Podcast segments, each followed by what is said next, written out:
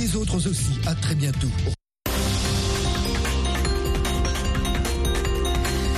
Bonjour à vous, merci de nous rejoindre sur VOA Afrique émettant de Washington. Jacques Aristide pour vous accompagner dans le monde aujourd'hui en ce mercredi 7 février 2024. À la une de l'actualité ce matin, le bloc ouest-africain de la CDAO encourage le Sénégal à rétablir le calendrier de la présidentielle dont le report a été qualifié de coup d'État constitutionnel. 18 morts, dont 8 militaires dans des affrontements armés au Soudan du Sud. Anthony Blinken, le patron de la diplomatie américaine, en Israël pour discuter d'une trêve dans la bande de Gaza. Accusé d'avoir provoqué une crise migratoire à la frontière, le ministre Alejandro Mayorkas, chargé de l'immigration aux États-Unis, échappe à la menace de destitution.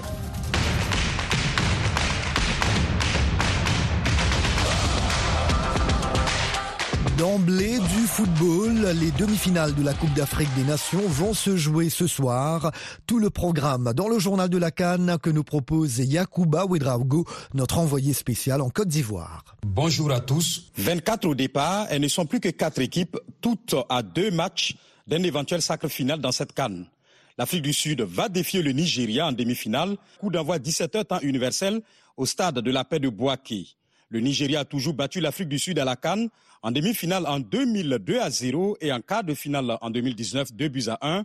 Cette fois-ci, le sélectionneur des Bafana, Bafana Hugo Bros, vainqueur de la Cannes 2017 avec le Cameroun, rappelez-vous, compte sur le collectif sud-africain pour vaincre le signe indien. C'est surtout la collectivité qui fait que nous avons une bonne équipe et tout le monde fait son boulot. Et euh, ça, c'est parfois plus important d'avoir ça que d'avoir quelques grands joueurs dans, dans ton équipe. Hugo Bros, sélectionneur des Bafana Bafana. Malgré la faveur des statistiques et de l'histoire, le sélectionneur des Super Eagles rejette l'idée d'être favori dans cette rencontre. Je ne sais pas si le Nigeria est le favori pour tout le monde ou non. Je ne sais pas si l'Afrique du Sud est favorite ou non. Mais je crois que nous pouvons gagner cette compétition. Croire est une chose, le faire en est une autre. Demain, sur le terrain, nous devrons répéter la même performance que lors du dernier match, défendre ensemble à 11. José Pesero, sélectionneur du Nigeria.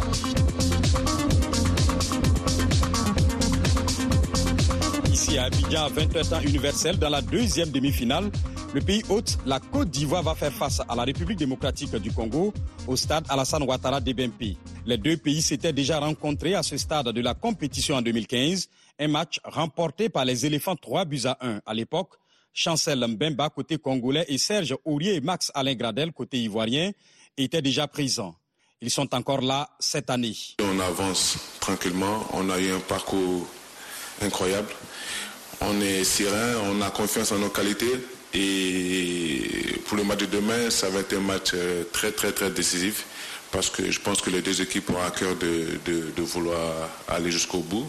Max Alain Gradel, joueur de la Côte d'Ivoire, le joueur congolais Charles Piquel, lui, joue sa première canne. Voilà, les statistiques qui sont là. Après, il reste le match. Pour moi, c'est le match qui va compter parce que voir les derniers matchs, c'est toujours bien beau, mais tu veux voir le prochain jour parce que ça où c'est passé hier, ça compte plus. Et on aimerait faire compter ça demain et faire le meilleur. Charles Piquel, joueur congolais. Comme à chaque match, de nombreux supporters prendront d'assaut les gradins des stades pour vivre ces demi-finales très attendues. D'aucuns vont se maquiller aux couleurs de leur pays. Nous nous sommes intéressés de près à ce business de maquillage, surtout ici à Abidjan. Espace Agora de Koumassi, un lieu de projection sur écran géant des matchs de la Cannes à Abidjan. Bintou Kone maquille certains fans. Je suis là le maquiller avec peinture à eau. C'est pour la Cannes. Combien de personnes vous maquillez par jour? Bon, aujourd'hui, je peux ma maquiller 30 à 40 personnes. Ça dépend. Aujourd'hui, on est beaucoup, donc aujourd'hui, on ne maquille pas trop. Sinon, d'habitude, là, on peut maquiller 6 000, 7 000, souvent 10 000 même. Et ça coûte combien? Bon, moi, je fais pour moi à 100 francs, 100 francs. Il y a d'autres qui le font à 200, il y a d'autres qui le font à 500. Chacun a son prix ici. Je maquille. Marie-Christelle, elle aussi, est maquilleuse. C'est sa première journée dans cette activité. Lorsque son client s'en rend compte, suite à notre question, il s'interroge dans l'humour s'il était le cobaye du jour. C'est ma première fois, comme il y a la canne, donc on s'amuse à maquiller. Pour le choix des dessins sur le visage, c'est sur la demande du client ou suivant l'instinct de la maquilleuse. Toutes sortes de dessins, les points-points, on peut écrire Côte d'Ivoire, on peut écrire la canne, les dessins, éléphants, drapeaux, tout ça là. Ça dépend. Il y a souvent, il y a des clients qui choisissent les modèles, souvent toi-même tu choisis. Emmanuel vient de se faire maquiller. Pour lui, ces insignes sur son visage sont des signes de victoire. Pour d'autres, les raisons sont multiples. C'est dessin, dessin de victoire, mon vieux. C'est dessin de victoire. C'est ce que ça signifie pour moi. Mais c'est qu'on a fait ça. Quand on fait ça, là, on gagne. Ça m'apporte la joie de supporter mon, mon, mon pays et d'aller bien me, me chauffer. Quoi. Les couleurs orange, blanc, vert de la Côte d'Ivoire sur le visage, combinées à une intonation de l'abidjanaise, l'hymne du pays hôte, des ingrédients nécessaires pour stimuler davantage ses supporters qui transmettent des ondes positives à leurs représentants sur le terrain. C'est cela aussi la Cannes. C'est ici que nous refermons cette fenêtre consacrée à la Coupe d'Afrique des Nations Côte d'Ivoire 2023. Yacouba Abidjan, VO Afrique. Voilà donc pour le journal de la Cannes. Merci bien Yacouba. Ailleurs dans l'actualité, la communauté économique des États de l'Afrique de l'Ouest a dit hier encourager le Sénégal à rétablir urgemment la présidentielle qui a été reportée au 15 décembre sur fond de grave crise politique. Nanit Talani. La CDAO encourage la classe politique à prendre de toute urgence les mesures nécessaires pour rétablir le calendrier électoral, dit l'organisation dans un communiqué. Elle appelle toutes les parties à renoncer à la violence et à toute action susceptible de troubler davantage la paix et la stabilité du pays. Elle exhorte les forces de sécurité à faire preuve de la plus grande retenue et à protéger les droits fondamentaux. Le président de la Commission de l'Union africaine, Moussa Faki Mahamat, a appelé lundi les Sénégalais à régler leurs différends politiques par la concertation, l'entente et le dialogue exprimant sa préoccupation sur ce report annoncé samedi par le président Macky Sall, il demande aux autorités d'organiser dans les meilleurs délais les élections dans la transparence, la paix et la concordance nationale. Il affirme avoir appris le report avec préoccupation dans la situation politique du Sénégal, où le modèle démocratique a toujours été salué avec haute appréciation ne saurait laisser aucun Africain indifférent. Toujours à propos du processus électoral au Sénégal, Rose Wardini, une des 20 candidats retenus par le Conseil constitutionnel, en garde à vue depuis vendredi, a été remise en liberté hier, a appris l'AFP auprès de sa famille. Madame Wardini, qui avait été arrêtée pour faux en écriture, notamment dans une enquête sur sa double nationalité franco-sénégalaise présumée, a été placée sous contrôle judiciaire. Selon les médias locaux, une nationalité sénégalaise est exigée des candidats à la présidentielle. Au Soudan du Sud, au moins 18 personnes, dont 8 membres des forces de sécurité, ont été tuées lundi. C'était dans des attaques d'individus armés qui s'en sont pris à un commissariat et un marché. Mohamedou Oumfa. Dans la matinée de lundi, les assaillants ont attaqué le commissariat à Tarkwen-Payam, a déclaré le gouverneur par intérim de l'État du Bar El Ghazal occidental. Parmi les 18 personnes tuées, 8 sont des militaires et 10 sont des civils. Ils ont été brûlés parce qu'ils ne pouvaient pas s'échapper, a déploré le gouverneur, ajoutant que plus de 2000 personnes ont été déplacées. Selon lui, des jeunes armés venus de l'état voisin du Warap ont incendié un marché local, des habitations ainsi qu'un commissariat en raison d'un différent foncier. La situation est désormais sous contrôle, a-t-il affirmé. Le Soudan du Sud a enregistré plusieurs conflits de ce type qui viennent s'ajouter aux violences à caractère politico-ethnique. Le pays a sombré dans une guerre civile opposant les ennemis jurés, Riek Machar et Salva Kiir, qui a fait près de 400 000 morts et des millions de déplacés. Un accord de paix signé en 2018 prévoit le principe du partage du pouvoir et d'un gouvernement d'union nationale, mais il reste largement inappliqué. VOA Afrique à Washington, vous êtes à l'écoute du monde aujourd'hui. Anthony Blinken, le chef de la diplomatie américaine, rencontre ce mercredi les dirigeants israéliens pour promouvoir un nouveau cessez-le-feu. La trêve inclurait la libération d'otages alors que la guerre entre Israël et le Hamas palestinien entre dans son cinquième mois. Eric Manirakidza. Le secrétaire d'État américain s'est rendu hier en Égypte et au Qatar, deux pays au cœur des efforts de médiation avant d'atterrir à Tel Aviv. Le Hamas a confirmé avoir remis sa réponse aux médiateurs égyptiens et qataris à une proposition de trêve formulée fin janvier à Paris par des responsables américains, qataris et égyptiens. Le Hamas veut notamment une trêve de six semaines.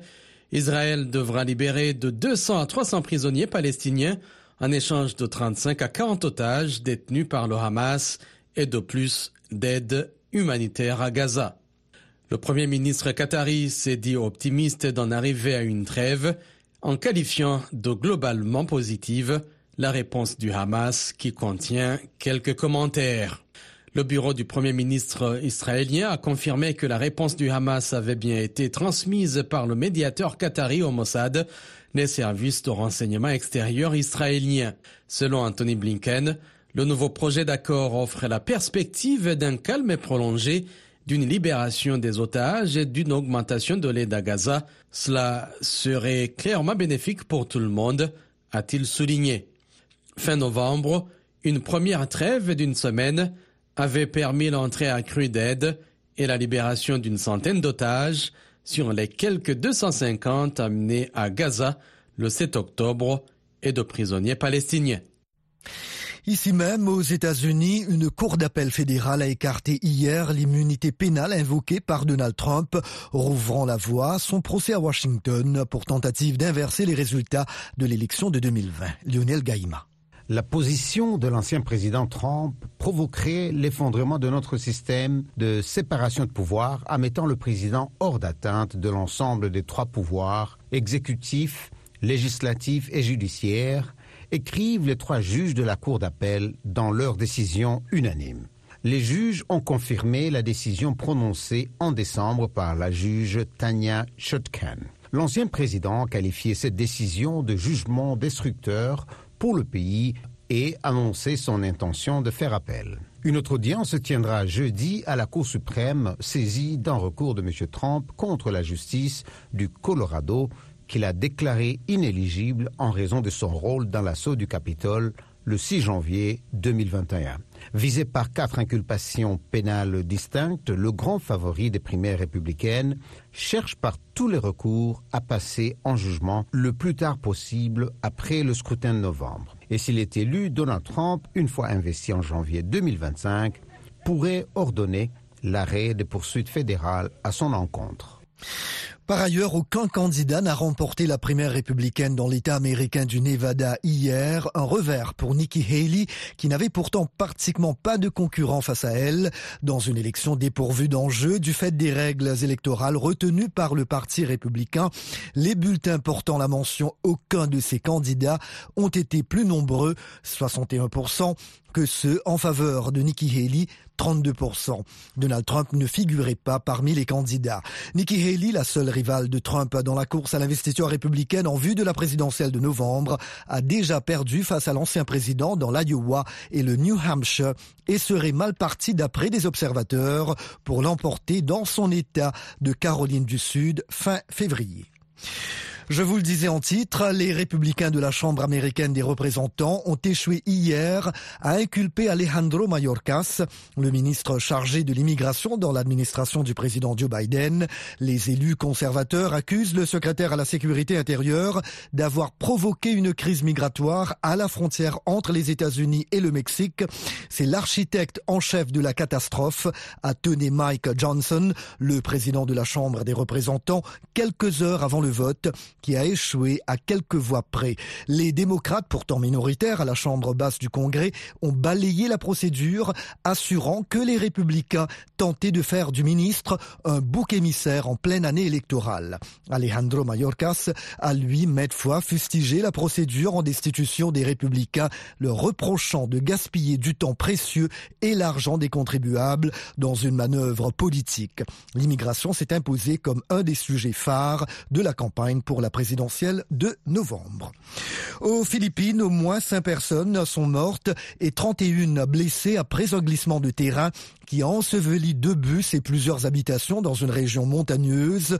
Le glissement de terrain s'est produit hier soir dans un village minier sur l'île de Mindanao, piégeant au moins 20 personnes à l'intérieur de deux bus qui transportaient les travailleurs de la mine, d'après les autorités locales. Retour à l'actualité au Moyen-Orient, l'Arabie saoudite a fustigé ce mercredi des déclarations de la Maison-Blanche suggérant des discussions positives depuis le début de la guerre à Gaza en vue d'une éventuelle normalisation des relations entre le Royaume-Uni et euh, le Royaume et Israël. Riyad affirme que sa position n'a jamais changé sur la question palestinienne. Les rebelles outils du Yémen ont lancé six missiles en direction de deux navires marchands hier, provoquant des dégâts légers sur l'un des deux bâtiments, indique le Pentagone. Ces attaques s'ajoutent aux multiples autres qui ont perturbé le transport maritime mondial ces dernières semaines.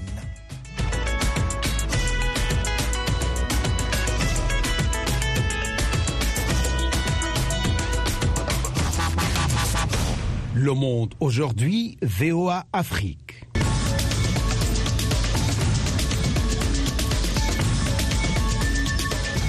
Un grand merci de votre fidélité à VOA Afrique. Vous écoutez Le Monde aujourd'hui. Jacques Aristide toujours au micro. Il est l'heure maintenant de vous proposer la tranche magazine. Pour la première fois, les Sénégalais, qui devaient élire leur cinquième président le 25 février, le feront pratiquement dix mois plus tard que prévu si les choses ne changent pas d'ici là. Outre le report de la présidentielle au 15 décembre, le Parlement a approuvé le maintien à son poste du chef de l'État Macky Sall jusqu'à l'installation de son successeur. L'opposition crie au coup d'État constitutionnel. La rue, elle, fait part de son indignation, mais la protestation est demeurée limitée et l'activité à l'arrêt lundi revenait à la normale à Dakar. D'où notre correspondant Wahani Johnson Sambou nous a envoyé ce micro-trottoir que de la déception, vraiment. On est déçu. Euh, vu ce qui se passe hier à l'Assemblée générale, à l'Assemblée nationale, c'est inadmissible et inexplicable. En tant que jeune, là, nous sommes à l'extrême. Parce qu'on n'a jamais eu euh, une telle situation pareille depuis 1960, plus qu'un coup d'État constitutionnel en fait. Parce que là, on ne peut pas, on ne peut pas comprendre. On a déjà euh, bouclé les parrainages avec tous les efforts fournis par les candidats pour être euh, parmi les, les, les, les, candidats retenus. Et jusqu'à un certain moment, le président décide de reporter les élections. Alors, et tous les efforts qu'on a fait, tous les efforts qu'on a fait, là, là, là, là, ça ne devait pas passer. Ça ne devait pas passer. Et c'est pas un vrai, c'est pas un bon exemple ici au Sénégal. Le Sénégal était un pays de référence. Mais actuellement, D'après ce qui se passe hier, c'est de la honte. La décision nous a surpris parce que c'est lui qui est venu nous dire qu'il ne se présentera pas à un troisième mandat. C'est à cause de ça que notre surprise est grande. Ça nous fait énormément mal parce que Macky Sall a déçu tout le monde. C'est nous qui l'avons porté à la tête du pays. Et lorsque celui qui t'a choisi dit qu'il a assez de toi, c'est parce qu'il ne voit pas de quoi te demander de poursuivre. Nous sommes fatigués parce que tout le chômage qu'on vit est l'œuvre de Macky Sall. Au moment où je vous parle, je suis chômeuse et c'est à cause de Macky Sall. Nous en avons vraiment assez. Déception Déception, honte, désespoir, cœur brisé, voilà ce que je ressens. Mais on l'a laissé faire parce que cela ressemble à un coup de force. Lorsqu'on t'élit à la tête d'un pays et que cela soit passé par mort d'homme et que tout soit fait pour maintenir debout la démocratie, mais lorsque ton mandat expire, il faut être gentleman et rendre le pouvoir. que les électeurs choisissent celui qu'ils veulent qu'ils les dirigent. Mais ce qui s'est passé hier au Sénégal, j'aurai bientôt 50 ans. C'est quelque chose que je n'ai jamais vu. Et je pense qu'on ne peut vivre pire. Alexandrine Kholonyo dans Washington Forum cette semaine. Le Parlement du Sénégal a entériné le projet de loi visant à repousser la présidentielle du 15 décembre 2024. Le président Macky Sall restera dans ses fonctions jusqu'à l'installation de son successeur, précise une autre disposition de la loi. Comment cette décision affecte-t-elle la crédibilité et la légitimité du processus électoral? Quels risques potentiels pour la stabilité du pays? Rendez-vous ce jeudi à 19h temps universel sur VOA Afrique et voaafrique.com en rediffusion samedi et dimanche. En République démocratique du Congo, le chef de l'État Félix Tshisekedi a abordé en début de semaine le problème sécuritaire dans certaines régions du pays, y compris le Nord Kivu où les rebelles du M23 gagnent du terrain. C'était dans le cadre du Conseil supérieur de la défense qui a appelé la population à l'apaisement, rassurant que tout est mis en œuvre pour que Goma ne tombe pas. Mais les habitants de la ville se disent déçus de ce qui est sorti de cette réunion de haut niveau. Le reportage sur place de notre correspondant Zanem Netizaidi. À la fin du Conseil supérieur de la Défense, Jean-Pierre Bemba, vice-premier ministre et ministre de la Défense nationale, a rassuré la population sur le fait que le gouvernement travaille à maintenir la ville de Goma hors des dangers et a appelé la population à ne pas se fier aux réseaux sociaux. Tout est mis en œuvre pour que la ville de Goma ne puisse pas tomber. Parce qu'il faut faire attention au niveau des réseaux sociaux qui alimentent, et certainement l'ennemi doit être pour quelque chose, les réseaux sociaux pour créer une certaine peur, fragilité dans les esprits. Tout est mis en œuvre sur la défense de la ville de Goma. Les paroles de Jean-Pierre Bemba sont accueillies avec scepticisme. Théoneste Bahati, déplacé d'Eger. Ce discours est devenu comme une chanson. Nous l'avons vécu à Bunagana, nous l'avons vécu dans les Rutshuru et Masisi, où on nous disait que tel village tel n'allait pas tomber. Ça n'a pas raison d'être, c'est que nous voulons des actions concrètes sur le terrain. Josué Walai, un analyste politique, estime pour sa part que la protection des Goma seule ne suffit pas, car la ville dépend des villages environnants pour son approvisionnement alimentaire. Goma n'est pas euh, tellement crucial ou soit important que les territoires occupés par le M23. Il est très important que notre gouvernement puisse comprendre que Goma est sans ces villages est invivable parce que il n'y a que euh, ces villages, ces territoires qui servent Goma de la nourriture. Cette déclaration est une déception pour Hubert Massomeko, expert en questions sociopolitiques. Et c'est très décevant que cela vienne d'une structure hautement placée comme le Conseil supérieur de la défense, qui a dans ses prérogatives la responsabilité d'installer, de rétablir la paix et de protéger les frontières de la RDC. Si Bunagana est aussi entre les frontières de la République démocratique du Congo, et donc la chute de Bunagana, elle doit être prise au sérieux autant que la chute de la ville de Goma, parce que nous sommes en République démocratique du Congo et partout, l'autorité de l'État doit. La sortie médiatique du ministre de la Défense s'inscrit dans un contexte de turbulences croissantes. Après Rutshuru et Massissi, les rebelles du M23 avancent dans les sites Kivu. Zanem Netizaidi, à Goma pour VOA Afrique. Votre rendez-vous quotidien sur VOA Afrique à Goma, c'est sur 96.2 FM en République démocratique du Congo. Au Bénin, une vingtaine d'artistes plasticiens apportent leur contribution pour la préservation de l'environnement. C'est à travers une exposition qui se déroule depuis le début de l'année dans la forêt classée de Paou, située à 30 minutes de Cotonou. Ginette Fleur Adandé, notre correspondante dans la grande ville béninoise, a rencontré Dominique Zengpe, l'artiste plasticien qui a initié l'idée de cette exposition en pleine nature. Et elle nous a fait parvenir à ce reportage. Une galerie à ciel ouvert qui plus est dans une forêt classée entre ni des voleurs et autres personnes peu recommandables. Cette forêt a été aménagée pour une exposition qui suscite la curiosité des visiteurs. Ils n'avaient jamais imaginé se promener un jour en toute sécurité dans cette forêt. Ce que je trouve intéressant dans une exposition comme une collective comme celle-ci, c'est de pouvoir comparer. C'est de pouvoir voir des choses très différentes. Et puis, comme toujours, il y a des choses qu'on apprécie, il y en a d'autres qu'on apprécie moins. Mais là, ça donne au public la possibilité de comparer, de se faire une idée. Dénommée naturelle, cette exposition collective de 10 artistes contemporains est très invitée à l'initiative de Dominique Zinkpe, un artiste plasticien béninois dont les œuvres sont connues au-delà des frontières béninoises. Mais pourquoi investir une forêt classée au lieu d'une galerie conventionnelle? Dominique Zinkpe explique. La plupart des artistes s'inspirent de la nature des fois pour travailler. Je ne connais pas les sculpteurs qui ne touche pas du bois pour réaliser ses œuvres. Et dans son sens, nous partageons la nature, la planète en commun.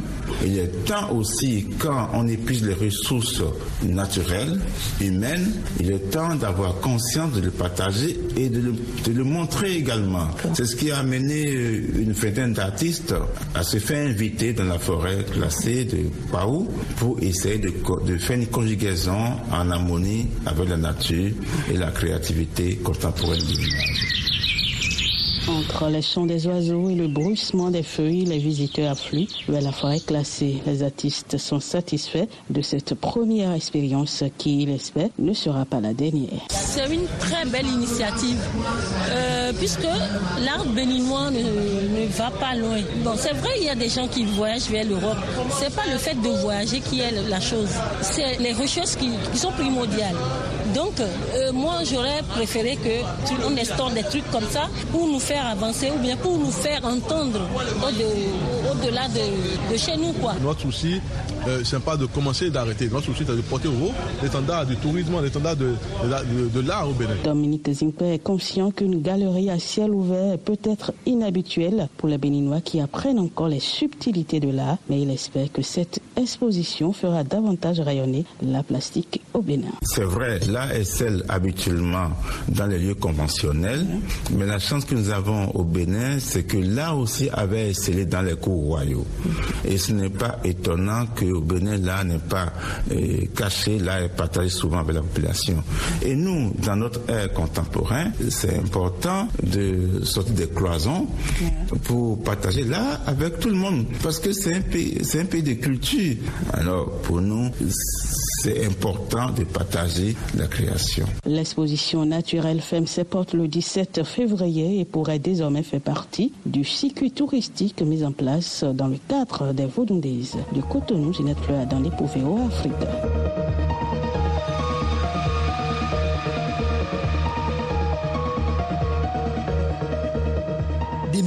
De personnes dans le monde souffrent de troubles de la voix. Au récent salon technologique annuel de Las Vegas, la compagnie WISP a présenté une application utilisant l'intelligence artificielle pour convertir les chuchotements et les paroles affectées en voix naturelle presque en temps réel. Voici le récit de Nanit Talani. L'application lancée par la start-up néerlandaise WISP se sert de l'intelligence artificielle audio à audio pour convertir la parole presque en temps réel. Sa technologie s'appuie sur un vaste ensemble de données. C'est ce qu'explique Joris Castermans, fondateur et PDG de Whisper.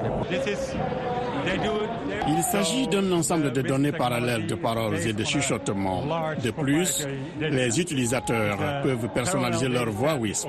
Ainsi, en ajoutant environ deux minutes de leur propre voix, leur propre voix saine, la voix WISP devient vraiment la leur. Pour les personnes dont la parole est affectée, par exemple en raison d'un cancer de la gorge, nous pouvons récupérer leur voix à l'aide d'anciens enregistrements. Les utilisateurs ont également la possibilité de recréer leur voix distincte en fournissant des enregistrements de leur voix saine, actuelle ou passée, ajoutant ainsi une touche personnalisée à leur propre communication. Joris Castermans, fondateur et PDG de WISP. WISP développe une technologie d'assistance en temps réel qui convertit les chuchotements et les paroles à effet en une voix claire et naturelle de la personne en temps réel. Et avec notre application d'appel téléphonique, vous pouvez passer des appels téléphoniques avec la technologie WISP. Cette technologie change indéniablement le cours de la vie de ses utilisateurs. Une fois de plus, Joris Castermans, fondateur et PDG de WISP. Vous pouvez imaginer l'impact de la perte de voix. Pour nous, c'est une évidence. Vous avez votre voix, mais quand vous la perdez, l'impact est énorme. Les gens ne vont plus à des fêtes, ne vont plus au restaurant avec leurs partenaires. Il y a beaucoup, beaucoup de situations. Une situation comme celle-ci. Il y a beaucoup de bruit de fond. Quand je veux chuchoter, actuellement, j'ai un micro mais sans micro, on ne vous entend pas dans ce genre de situation.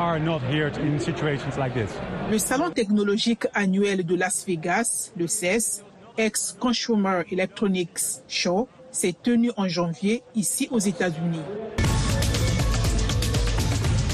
Et voilà, le monde aujourd'hui, édition matinale du mercredi 7 février 2024, prend fin ici. La mise en onde a été assurée par Michel Joseph. Merci, chers amis fidèles de la VOA, de nous avoir accueillis chez vous ce matin. Jacques Aristide depuis la capitale américaine. Je vous souhaite une très belle journée, s'il vous plaît. Prenez bien soin de vous.